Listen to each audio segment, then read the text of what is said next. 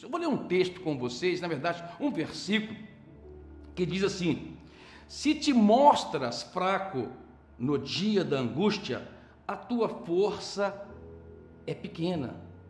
Olha só, aqui fala do dia da angústia, que há um dia da angústia, que existe, que há a possibilidade de dias de angústias. Se te mostrares fraco no dia da angústia, a sua força é pequena. Se mostrares fraco, a sua força é pequena.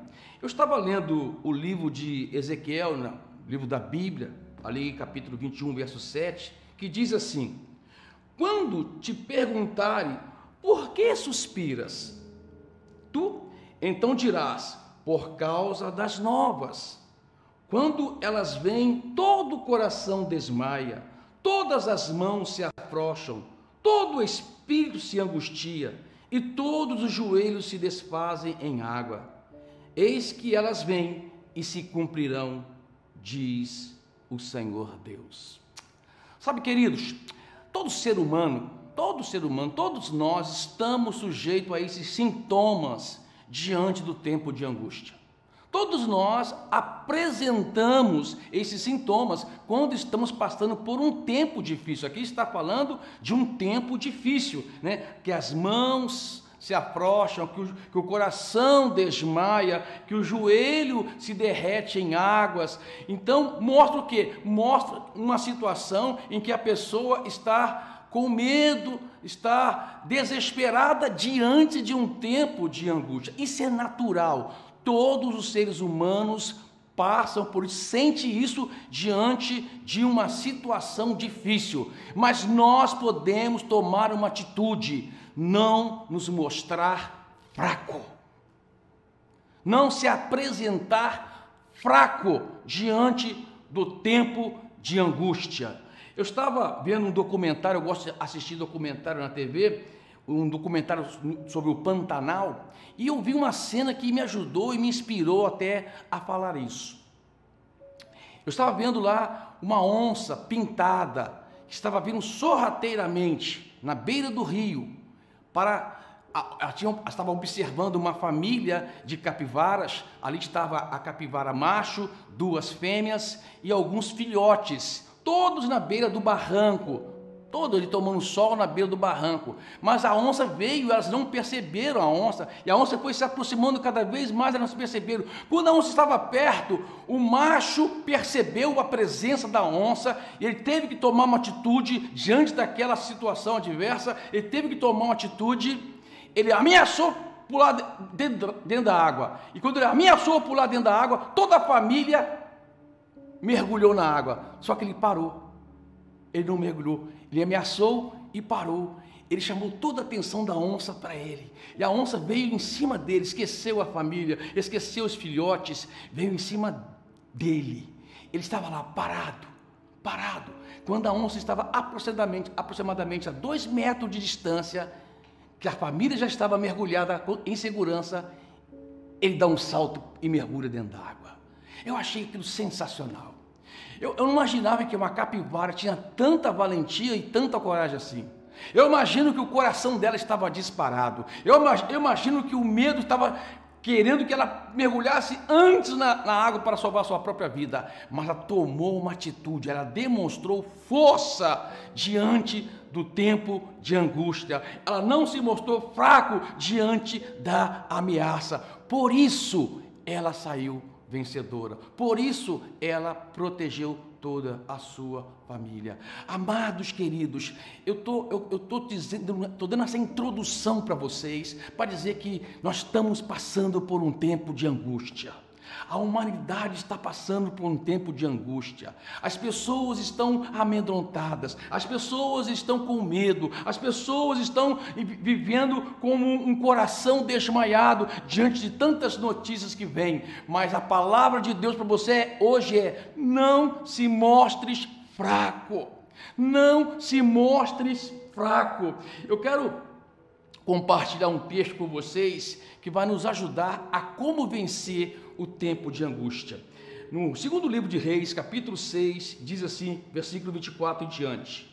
Depois disto, ajuntou Ben Haddad, rei da Síria, todo o seu exército e subiu e sitiou a Samaria. Houve grande fome em Samaria, eis que a sitiaram o povo a ponto de se vender a cabeça de um jumento por 80 ciclos de prata e um pouco de esterco de pombas por cinco ciclos de prata. Passando o rei de Israel pelo muro, gritou-lhe uma mulher: Acode-me, ó rei, meu senhor. Ele disse: Se o senhor não te acode, de onde te acudirei eu? Da eira ou do lagar?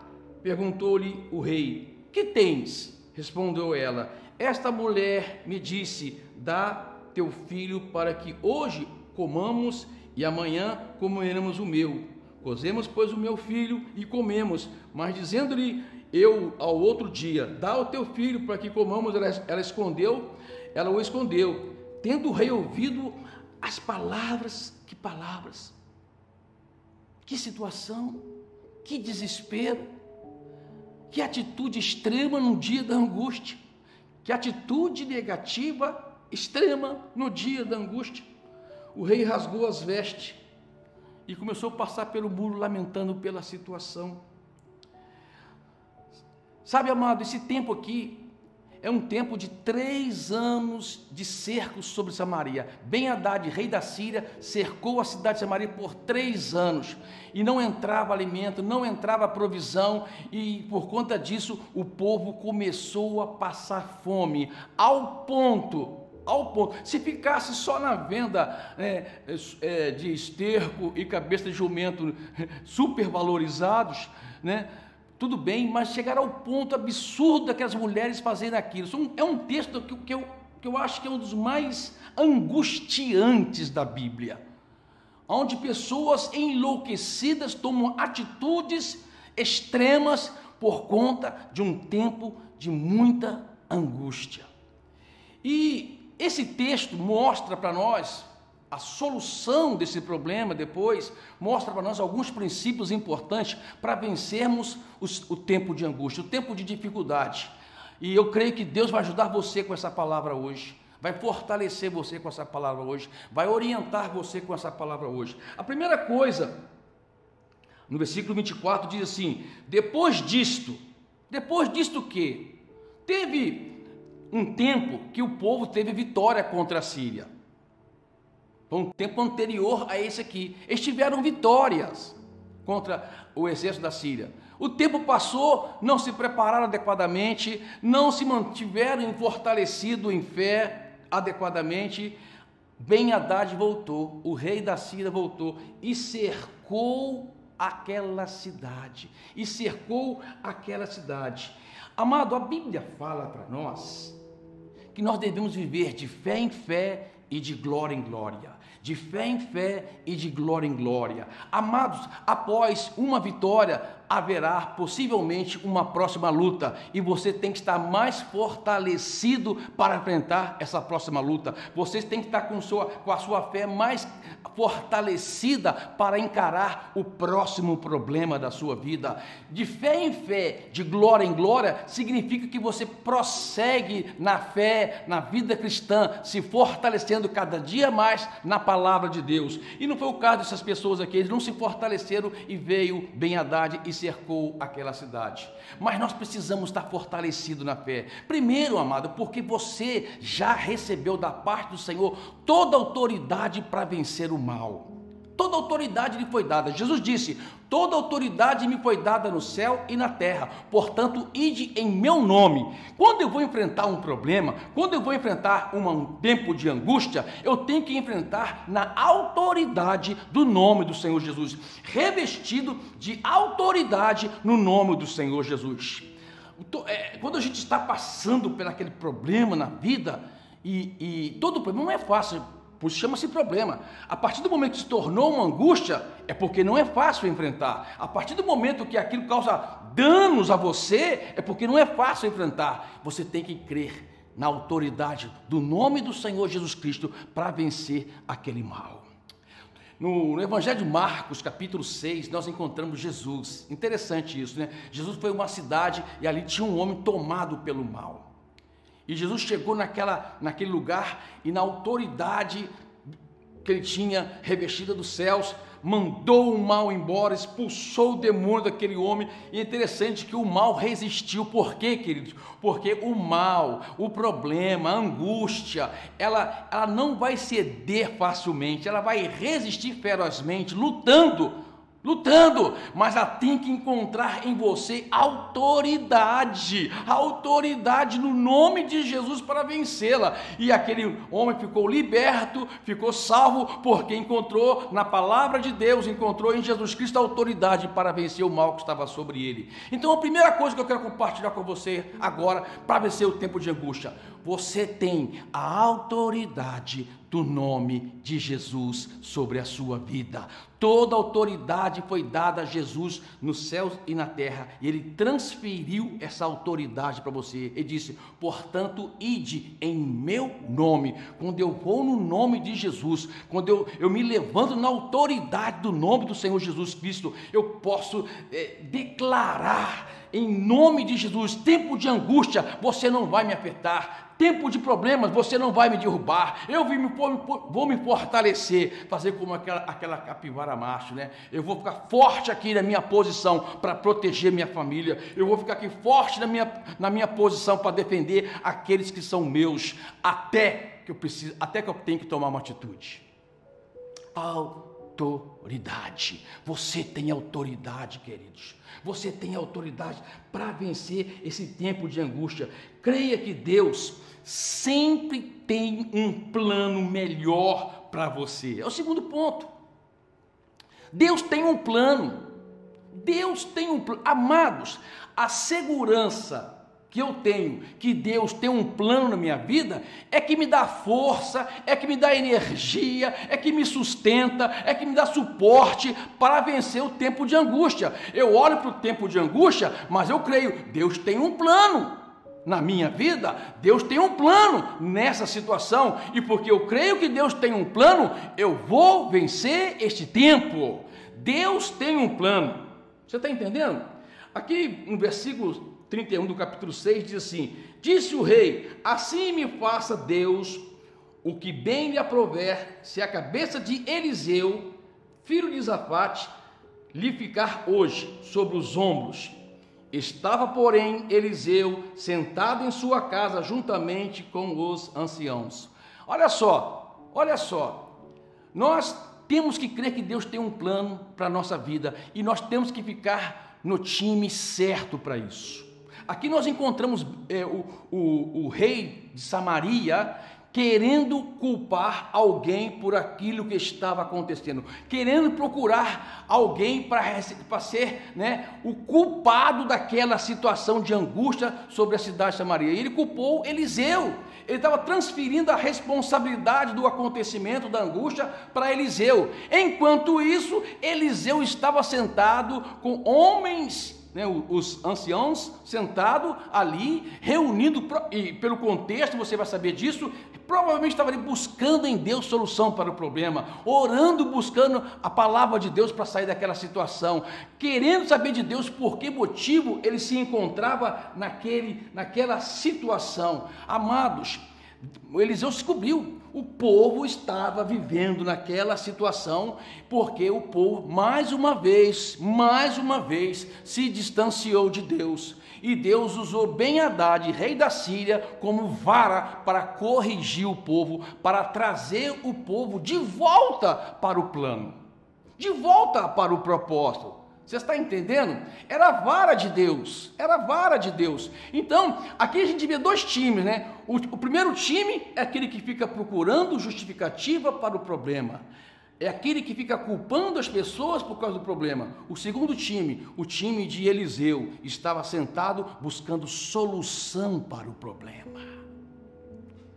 Amado, quando nós acreditamos que Deus tem um plano, nós sempre estamos focados na solução do problema. Quando nós temos que Deus tem um plano, nós, somos, nós recebemos da parte de Deus força e energia para suportar o tempo de angústia. Quando nós acreditamos que Deus tem um plano, o tempo de angústia não vai causar em mim desmaio no meu coração, não vai causar demasiadamente uma fraqueza no meu coração, ao ponto de eu não mais poder lutar contra o tempo de angústia. Quando eu acredito que Deus tem um plano, eu tenho coragem. Quando eu acredito que Deus tem um plano, eu não me mostro fraco, quando eu acredito que Deus tem um plano, amado, mesmo, mesmo que aquele haja um momento assim de, ai papai, por que isso? Ai, não sei se eu vou conseguir, eu, eu não sei se vai dar certo. Aí você levanta logo a mente, não, mas Deus tem um plano, Deus tem um plano, e se Deus tem um plano, vai dar certo.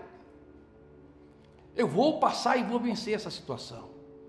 Acredite, queridos, nós vamos passar e vamos vencer essa situação. Não entre no time errado, não entre no time só que fica criticando, não entre no time que só fica arrumando desculpa, não entre no time que só fica proclamando caos. Entre no time daqueles que acreditam que Deus tem um plano. Deus tem um plano. Libere o poder da palavra de Deus sobre a situação. Eliseu estava lá e Eliseu chegou até o rei e disse: então disse Eliseu: Ouve a palavra do Senhor. Como se diz assim: Você veio aqui me culpar pela situação, o rei? Você veio aqui é, cortar minha cabeça, achando que eu sou culpado por aquilo que está passando, rei? Não é culpa minha, não. Mas deixa eu falar uma coisa para você: ouve a palavra do Senhor. Assim diz o Senhor: amanhã. Amanhã, a estas horas, mais ou menos, dar-se-á a um alqueire de flor de farinha por um ciclo e dois de cevada por um ciclo à porta de Samaria. Olha só, queridos, um lugar que estava vivendo de esterco de pomba e cabeça de jumento. No outro dia ia ter farinha e cevada à vontade, a preço muito baixo para todo mundo poder comprar. Ou seja, Eliseu declarou uma palavra sobre a situação no momento em que a situação estava mais difícil. Ele acreditou na palavra e profetizou a palavra de Deus sobre a situação no momento que a situação estava no pior estágio. E disse: Amanhã isto vai mudar. Queridos, creia, amanhã isto vai mudar. Amanhã essa situação vai mudar. Logo esse amanhã vai chegar para nós Ribeirão Preto. Logo esse amanhã vai chegar para nosso Brasil. Logo esse amanhã vai chegar para a nossa humanidade e nós vamos aprender a lição. Nós vamos viver de fé em fé, de glória em glória. Nós vamos nos fortalecer ainda mais no Senhor. Nós nós vamos ser uma igreja mais comprometida com a, o evangelho do Senhor Jesus Cristo. Por quê? Porque, amado, uma palavra de Deus é liberada para mudar a situação. Onde você estiver agora, libere a palavra de Deus, creia no poder da palavra de Deus. A palavra de Deus chama a existência coisas que não existem como se já existissem. Olha o que diz Hebreus capítulo 11, versículo 3. Pela fé, entendemos que o universo foi formado pela palavra de Deus, de modo que aquilo que se vê não foi feito do que é visível. Aleluia! Uau! Não, você está tá numa situação, pode ser, que você não está vendo solução, você não está vendo como sair desse problema, você não está vendo como resolver essa problemática, mas saiba de uma coisa: quando você libera a palavra de Deus, palavra de Deus, eu creio que o Senhor vai mudar essa situação, eu creio que amanhã o Senhor vai mudar essa situação da minha vida. Libere a palavra de Deus, ela é poderosa para mudar toda e qualquer situação. A matéria que a palavra de Deus usa, amado, é o invisível. A matéria que a palavra de Deus usa para mudar uma situação é algo que você não vê. Ela chama a existência coisas que não existem. Aleluia. É o poder da palavra de Deus. Por isso, não deixe o seu coração ser tomado pela incredulidade porque a incredulidade tem como objetivo roubar a sua vitória, roubar a energia que você tem para crer na palavra de Deus, roubar de você a sua fé. A Bíblia diz, é que nós devemos repreender o perverso coração da incredulidade. Ele sempre aparece, amado, dizendo para você assim: não vai dar certo. O perverso coração da incredulidade, ele sempre aparece numa situação difícil, dizendo: não vai dar certo para você. Aqui foi o, o capitão do rei, no cap, versículo 12 do capítulo 7 diz: Porém, o capitão cujo braço o rei se apoiava respondeu o homem de Deus: Ainda que o Senhor fizesse janela no céu, poderia suceder isso? Olha a incredulidade. Olha alguém tentando lançar no coração de Eliseu, o profeta de Deus, a incredulidade. Amados, preste atenção que eu vou dizer para você aqui. olha, olha para mim, olha para mim, olha, preste atenção toda situação de angústia que você passa, o perverso coração da incredulidade se levanta para roubar a sua fé. Se levanta para tirar você do foco de Deus. Qual foi a resposta que Eliseu deu para ele? Olha, você vai ver com os seus olhos, porém você não vai aproveitar porque você foi incrédulo. Repreenda o coração perverso da incredulidade. Diga, porque é um espírito, você entendeu, gente? É, eu, essa semana eu estava lá na minha casa e tantas notícias, tanta demanda para resolver, tantas coisas, soluções que eu tinha que resolver. Eu estava lá na minha casa, de repente eu fui, eu, eu percebi, eu fiquei ficar meio, meio esmorecido na minha fé. Eu percebi que eu estava ficando assim, eu logo Levantei a cabeça, o que está acontecendo? Amado, eu fui para o meu banheiro, eu olhei para o espelho e disse: Eu te repreendo, perverso coração da incredulidade. Eu, esse homem é um homem de fé, esse homem é um homem que acredita na palavra de Deus, esse homem que ajuda muitas pessoas e vai continuar ajudando muitas pessoas. Nós vamos vencer qualquer situação, porque maior, maior, maior, maior é aquele que está em nós. Você está entendendo? É assim que você faz, amado esse exercício espiritual, essa prática da fé. Por quê? Porque é um espírito, é um sentimento que vem para roubar a sua vitória. Não deixe. É tempo de angústia, é tempo de angústia. Nós estamos negando a realidade, nós não estamos negando a realidade. Nós estamos acreditando que existe um Deus maior, existe uma palavra de poder, existe uma promessa dada para os filhos de Deus. Existe. É isso. Creia, creia, não desista. Tome atitudes que vai mudar a situação. Sabe, ali no versículo 3 do capítulo 7 do segundo Reis, diz assim, sobre quatro homens. Quatro homens leprosos estavam à entrada da porta, os quais disseram uns aos outros: Para que estaremos nós aqui sentados até morrermos? Presta atenção. Esses homens não estavam dentro da cidade, contagiados pela incredulidade, contagiados pelo desânimo. Eles não estavam dentro da cidade, estavam fora da cidade. Por quê? Porque eles não representavam uma ameaça para o exército da Síria. Então estavam ali. Só que eles estavam sofrendo as consequências do problema, porque a cidade não fornecia alimento para eles. E ele disse: vamos morrer. Se dissermos, entramos na cidade, há fome na cidade e morreremos lá. Se ficarmos sentados aqui, também morreremos. Vamos, pois, agora, atitude. Vamos, pois, agora ao arraial dos Sírios.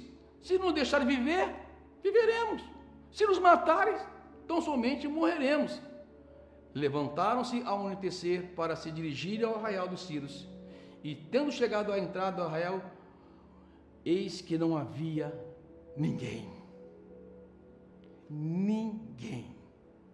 Amado, eu acho essa parte, essa parte de pessoas que, que eles não estavam contagiados com a incredulidade, com o desânimo, falavam, vamos tomar uma atitude. Pessoas de fé tomam atitudes. Pessoas que acreditam na palavra de Deus sempre tomam atitude. Sempre tomam atitude. Vamos tomar uma atitude, vamos lá. Se aqui não vão morrer, lá na cidade não vão morrer, se eles matar, tanto faz, morreríamos mesmo. Então vamos tomar uma atitude e foram lá. E é interessante, chegando lá, tava, não tinha ninguém. Só que o arraial estava lá, o acampamento estava lá, a tenda da provisão de alimento abastecida para vários meses até anos estava lá abastecida. Alguma coisa aconteceu. Algo aconteceu que fez com que o exército da Síria saísse rapidamente, ao ponto de deixar todas as coisas para trás. Alguma coisa aconteceu que assustou tão grandemente aquele exército que eles tiveram que fugir. O que, que aconteceu, amado? O trabalhar de Deus. Amado, quando você está vivendo de fé em fé, de glória em glória, Deus está trabalhando para você. Mesmo que você está no momento de angústia, não sabendo o que fazer, Deus está trabalhando por você. Mesmo que você acha que não tem mais tempo, mesmo que você acha que essa situação vai demorar muito, Deus está trabalhando por você. Deus estava trabalhando a favor do povo. Deus estava trabalhando debaixo de uma palavra liberada pelo profeta Eliseu. Deus sempre está trabalhando. O nosso Deus, amado, não tosqueneja, o nosso Deus não dorme, o nosso Deus não vacila, ele sempre está trabalhando. Deus estava trabalhando, Deus fez algo, eu fico imaginando, o que será que, a, que Deus fez, amado, de tão assustador, de tão assustador, que aquele exército, que era um exército corajoso, fugisse assim tão rapidamente. Não sei. Mas fizeram. Deus fez. E eles fugiram. E aqueles, aqueles quatro caras chegaram lá e viram. Gente, olha aqui, tem alimento, tem espada caída pelo caminho, tem aqui tendas, tem abastecimento à vontade. Olha, nós estamos, nós estamos ricos. nós, nós vamos comer à vontade. Começaram a comer à vontade. Só que o temor de Deus bateu no coração dele e disse: gente, se nós não compartilharmos essa bênção, Deus pode pesar a mão sobre nós. Eu preciso compartilhar essa bênção. Aí entra o último que eu quero compartilhar com você, amado. Tem gente que está tão na angústia que não tem força, mas tem gente que está na angústia que tem força. E nós vamos ajudar essas pessoas. Aqueles que têm força vai ajudar essas pessoas. Quando você, amado, entende que você é um abençoador, Deus derrama a bênção ainda mais sobre a sua vida. Quando você entende que a bênção que Deus derrama sobre você e você não pode reter, porque o medo deles era: se nós retermos essa bênção só para nós, Deus vai pedir conta da gente sobre isso, porque tem gente morrendo de fome na cidade. Vamos levar essa boa nova. Amado, lembra no começo do texto? Lembra que as boas, as novas eram de angústias, as notícias eram de tribulação, de fome, de escassez, mas agora as boas novas estavam vindo, e as boas novas era: vai ter alimento suficiente, vai ter farinha suficiente para alimentar toda a cidade, para matar fome de todo o povo, e eles não ficaram com essa bênção só para eles, eles foram levar essa bênção também para a cidade. Amado, deixa eu dizer uma coisa para você. Eu acredito que você que está me assistindo nesse momento, eu creio que tem farinha na sua vida. Farinha que eu quero dizer é palavra palavra de Deus, palavra de fé. Eu quero dizer que você tem condições para ajudar, e quando mais você se dispõe a isso, mais fortalecido você fica. Quando mais você se dispõe a isso, mais provisão Deus derrama sobre a sua vida. Então, meu querido, tem farinha aí? Vamos compartilhar. Tem farinha aí? Vamos compartilhar com aqueles que estão vivendo um tempo de angústia. Em nome de Jesus, eu acredito que Deus está levantando um povo fortalecido. Quando Deus me deu essa palavra, disse: fala fala para o povo não se mostrar fraco na angústia, porque maior é aquele que está neles, maior é Deus em nós, querido. Não, a, a gente pode até não ter força, mas não mostrar fraco diante da angústia. Deus está levantando você, Deus está fortalecendo você para isso. Amém, queridos? Oh, aleluia. Oh, glória a Deus. Eu quero, eu quero falar com você agora. Pastor, posso a palavra tocou no meu coração. Eu estou precisando dessa farinha, desse alimento espiritual na minha vida. Eu estou precisando dessa farinha, esse pão que desceu do céu, que é Jesus sobre a minha vida. Jesus é o pão que desceu do céu.